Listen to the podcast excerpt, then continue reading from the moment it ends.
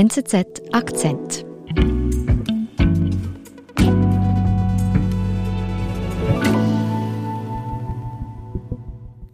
Inga, wir reden heute über einen gefühlt ewig schwellenden Konflikt. Aber in den letzten Tagen ging irgendwie alles so schnell. Die Gewalt eskalierte, viele Tote, tausende Raketen. Und jetzt haben sich Israel und die Hamas auf eine Waffenruhe geeinigt. Aber es bleibt irgendwie die Frage im Raum, was ist denn passiert, dass der Nahe Osten wieder einmal in eine solche Krise rutschen konnte? Also kann man das sagen, wo das alles angefangen hat? Ähm, ja, teilweise kann man sagen, wie du sagst, ne, das ist wirklich ein sehr, sehr alter Konflikt, ungelöster Konflikt. Und es braucht dann nur einen Funken, an dem es sich dann entzündet. Und dieser Funke war in diesem Fall eine Auseinandersetzung in einem Stadtteil hier in Jerusalem. Und in einem dieser Viertel, da gibt es einen Streit um Häuser, in denen Palästinenser wohnen. Und das eskalierte. So hat es begonnen, ja. Was hat es mit diesem Streit um ein paar Häuser in Jerusalem auf sich?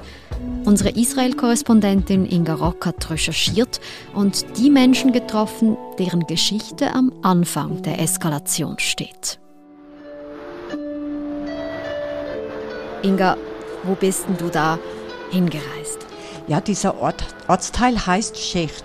Ich bin also von mir zu Hause mit dem Taxi gefahren. Man kommt auch öffentlich hin, aber ich bin mit dem Taxi hingefahren. Und das war sehr interessant, weil ich habe erstmal kein Taxi gekriegt. Ja, die, viele Fahrer, die angehalten haben, haben dann gesagt, ja, ja, ich habe jetzt aber gleich einen anderen Auftrag, ich kann nicht.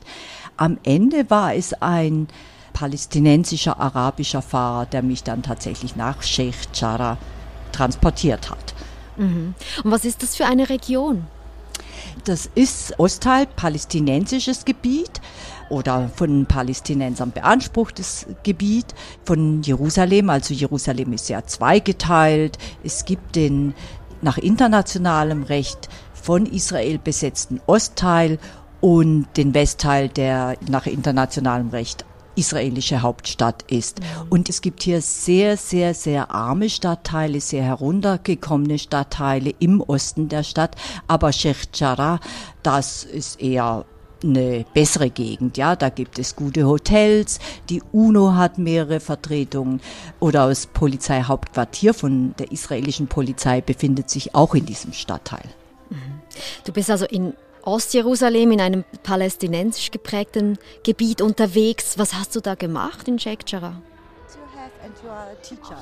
Ja, ich bin, habe dort ähm, Familien besucht, palästinensische Familien. Eine dieser Familien, eine der Frauen, das ist die Samira Dajani.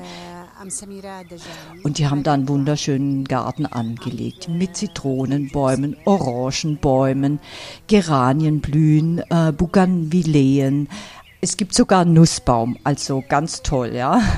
Und die Frau Dajani hat dieses Haus von ihren Eltern geerbt, also es gehört ihr. Und da haben wir uns in den Garten gesetzt und ich habe sie dann gefragt, was ist eigentlich los? It's our land. It's uh, Palestine. You you know our roots here. Uh, how you can leave your house uh, and your memories with your children and grandchildren. We are the second generation in this house. How we can leave our house? Ja, sie hat mir erzählt, dass sie das Haus räumen soll, dass sie es aufgeben muss und dass dieses Haus von, äh, von Siedlern beansprucht wird, von jüdischen Siedlern. Ähm, man muss da ein bisschen in die Geschichte Israels zurückgehen. In diesem Viertel haben früher, also vor 80 Jahren oder vor über 80 Jahren, auch jüdische Familien gewohnt. Dann gab es den Bürgerkrieg, es gab den Krieg zwischen Israel und arabischen Staaten. Und damals sind die jüdischen Familien aus diesem Viertel vertrieben worden und umgekehrt wurden palästinensische Familien aus Westjerusalem vertrieben und im ganzen Land. Und so landete damals die Frau Dajani beziehungsweise ihre Eltern, sie war da noch ein kleines Kind, so landeten sie in Shechchara, haben dieses, den Grund gekriegt und die UNO baute damals auf diesem Grund Häuser für sie. Mhm. Das ist der Ursprung, äh, der Hintergrund der Geschichte. I'm here uh, since 56 in this house. Mhm. Und, und jetzt erheben Israelis dort Anspruch auf dieses Gebiet. So ist es. Israelis bzw. jüdische Israelis können Anspruch erheben auf alles ihren Besitz, den sie verloren haben während dieser Kriege. Mhm. Umgekehrt können das die Palästinenser nicht. Für sie gilt ein anderes Recht. Mhm. Das Pikante aber in diesem Fall ist, dass es überhaupt keine jüdischen Familien gab, die dieses Haus besaßen, weil dieses Haus gab es damals gar nicht. Es wurde eigens für die Familie Dajani gebaut. Und darum geht es im Grunde genommen in dem Rechtsstreit. Uh, this is our problem, really. It is uh, not their land. Mhm. Und was macht Dajani? Sie hat geklagt und man muss dazu auch sagen, im konkreten Fall waren es jetzt sechs Familien, die betroffen waren, unter anderem eben die Frau Dajani. Mhm. Sie hat dagegen geklagt und da gab es vor kurzem Ende April eine Entscheidung des Bezirksgerichts hier in Jerusalem. As you all the world knows that uh, court sent to us uh, uh, to leave the houses. Und dieses Urteil hat den Siedlern Recht gegeben, also die, dass die Familien diese Häuser räumen müssen, dass sie da unrechtmäßig wohnen würden und deshalb müssten sie jetzt raus. Uh, exactly 11 months to leave.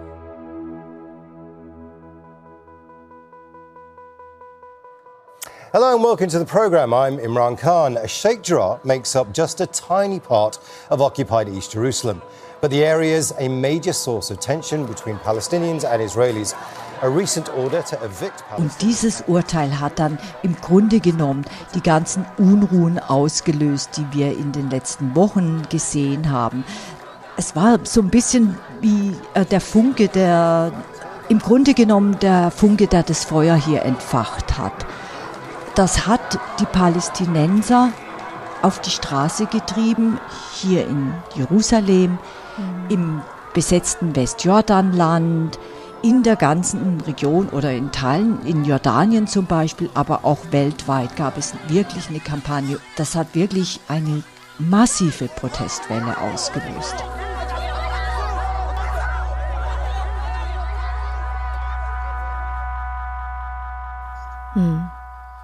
Also da kommen die jüdischen Siedler, vertreiben palästinensische Familien, das Gericht gibt ihnen Recht. Du warst bei Dajani zu Hause. Hast du noch andere Menschen getroffen, die von dieser Zwangsräumung ähm, betroffen sind? Ja, ich habe da einen älteren Herrn besucht.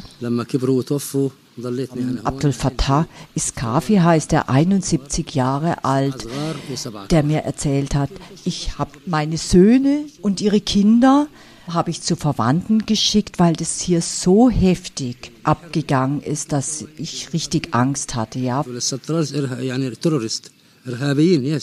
Und er selber sagte dann, um ihn herum wohnten früher auch palästinensische Familien und da wohnen in den Häusern jetzt Siedler. Und diese Siedler hat er mir erzählt, ja, wenn seine Frau auf die Straße geht, dann kann es passieren, dass sie ihr Pfefferspray ins Gesicht sprühen. Und wenn es Auseinandersetzungen gibt, dann geht die Polizei massiv gegen die Palästinenser vor, aber nicht, wenn die Siedler auch gewalttätig werden. Also ich fand es ziemlich traurig, ja, und ziemlich erschreckend, wie sehr sich dieser Konflikt da zugespitzt hat und wie sehr sich das auch zwischen Nachbarn abspielt. Also das ist angetönt, also es sind nicht nur Palästinenser, die auf der Straße demonstrieren, sondern auch jüdische Siedler. Ja, allerdings, ja. Die provozieren. Es gab hier eine Demonstration, an der Hunderte teilgenommen haben und anti-arabische, anti-palästinensische Parolen geschrien haben. Und Dazu kommt dann noch, dass diese Siedlervereinigung, die Anspruch auf diese jetzt sechs Häuser in Shechchara erhebt, dass die überhaupt kein Hehl daraus macht, dass sie ganz Shechchara für sich beanspruchen wollen. Ja? Und ganz Ostjerusalem, was die Palästinenser ja für ihre künftige Hauptstadt wollen und was mehrheitlich palästinensisch ist, da sagen sie, ja, das ist erst der Anfang. Wir nehmen uns Haus um Haus und Ostjerusalem muss werden wie Westjerusalem. Hm. Also jüdisch geprägt und nicht palästinensisch. Inga, du beschreibst hier ein Quartier in Aufruhr. Und das hat dann die Proteste in Israel geschürt und die Eskalation also in Gang gesetzt. Ja, das war so dieser sprichwörtliche Wassertropfen, der das fast zum Überlaufen brachte. Aber es kamen dann tatsächlich andere Faktoren hinzu. Es mhm. war zum einen, fiel das in die Zeit des Ramadan und zur Tradition in Jerusalem gehört zum Beispiel, dass sich am Abend Familien am Damaskustor treffen. Das Damaskustor ist einer der wichtigsten Zugänge in die Altstadt. Und im Fastenmonat versammeln sich da am Abend die Familien nach dem Fastenbrechen es wird ähm, geplaudert, man amüsiert sich. Und diese Versammlung hat die Polizei dieses Jahr aus welchen Gründen auch immer, ist nicht ganz klar geworden, unterbunden. Und dann weiteten sich die Proteste aus auf den Tempelberg bzw. den Haram al-Sharif, wo sich die Al-Aqsa-Moschee befindet. Die Al-Aqsa-Moschee ist eines der wichtigsten Heiligtümer in der islamischen Welt und es ist das wichtigste Heiligtum für die muslimischen Palästinenser und auch die muslimischen Israeli. Und dort gab es dann Zusammenstöße zwischen Polizei und Protestierenden. Und dann ist die Polizei in das Gotteshaus eingedrungen und hat da mit Rauchgranaten um sich geschossen. Ja. Und das ist eine es ist eine Rechtsverletzung, es ist eine wahnsinnige Provokation und das hat dann erst recht den Aufruhr, den es gab, angeheizt. Ja, es war dann so, dass die Hamas sich auf diesen fahrenden Zug ist sie aufgesprungen. Die Hamas, muss man wissen, radikal-islamische Organisation, die beherrscht den Gazastreifen. Der Gazastreifen ist dieses kleine Gebiet, ungefähr 80 Kilometer von Jerusalem direkt am Mittelmeer von allen Seiten her abgeriegelt. Mhm. Und da drohte die Hamas, stellte Israel ein Ultimatum, wenn ihr die Al-Aqsa-Moschee nicht räumt und die Siedler nicht aus Sheikh Jarrah abzieht. Und dann werden wir am Montagabend, den 17. Mai, nach 18 Uhr Jerusalem mit Raketen beschießen. Du sagst also, die radikalen Hamas, die haben diesen Konflikt in Jerusalem instrumentalisiert. So ist es. Ich würde sagen, die Hamas ist in diesem Fall die Trittbrettfahrerin dieses Konflikts. Hm, Sie haben also ein Ultimatum gestellt. Ähm, wie ist das weitergegangen?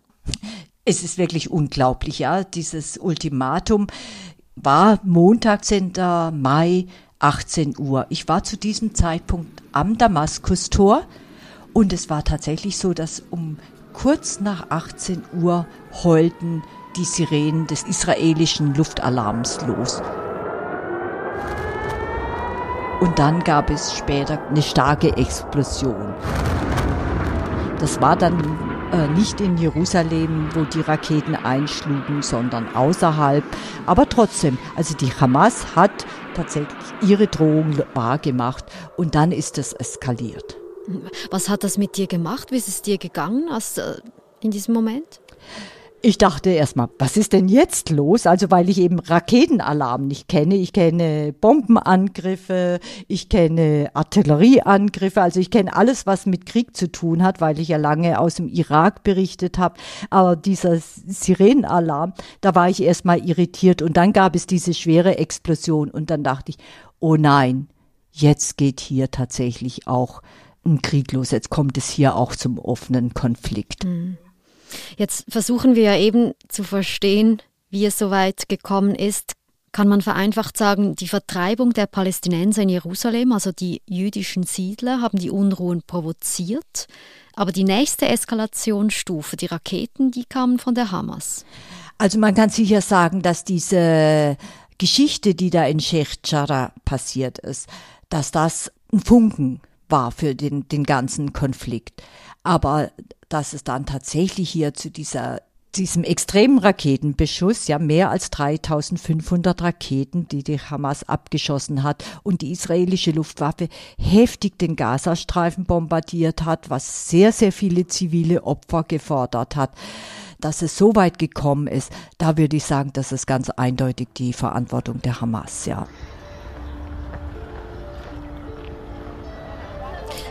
Jetzt warst du in dem Gebiet, wo der Funke gezündet wurde. Mit welchem Eindruck hast du das Quartier Sheikh Jarrah wieder verlassen? Ich war dann nochmal bei Samira Dajani in dem wunder wunderschönen Garten. Also das ist so ein kleines Paradies. Und dann sagte sie mir, Now uh, all uh, the world uh, knows about Sheikh Jarrah, about Al-Aqsa, and we hope that our issue uh, change the case. Also für sie selber, da steht jetzt die Entscheidung vom obersten Gericht an und sie hat große Hoffnung und auch ihr Anwalt, dass sie da doch Recht bekommen und in dem Haus bleiben können. This is what we ask all over the world. Thank you very much. You are welcome.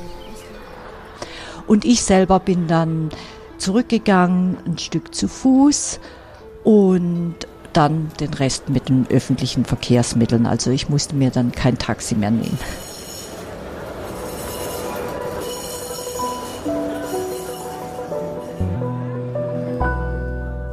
Vielen Dank für das Gespräch und deine Berichte aus Sheikh Jarrah. Ja, ich danke dir auch. Alles Gute nach Zürich. Das war unser Akzent.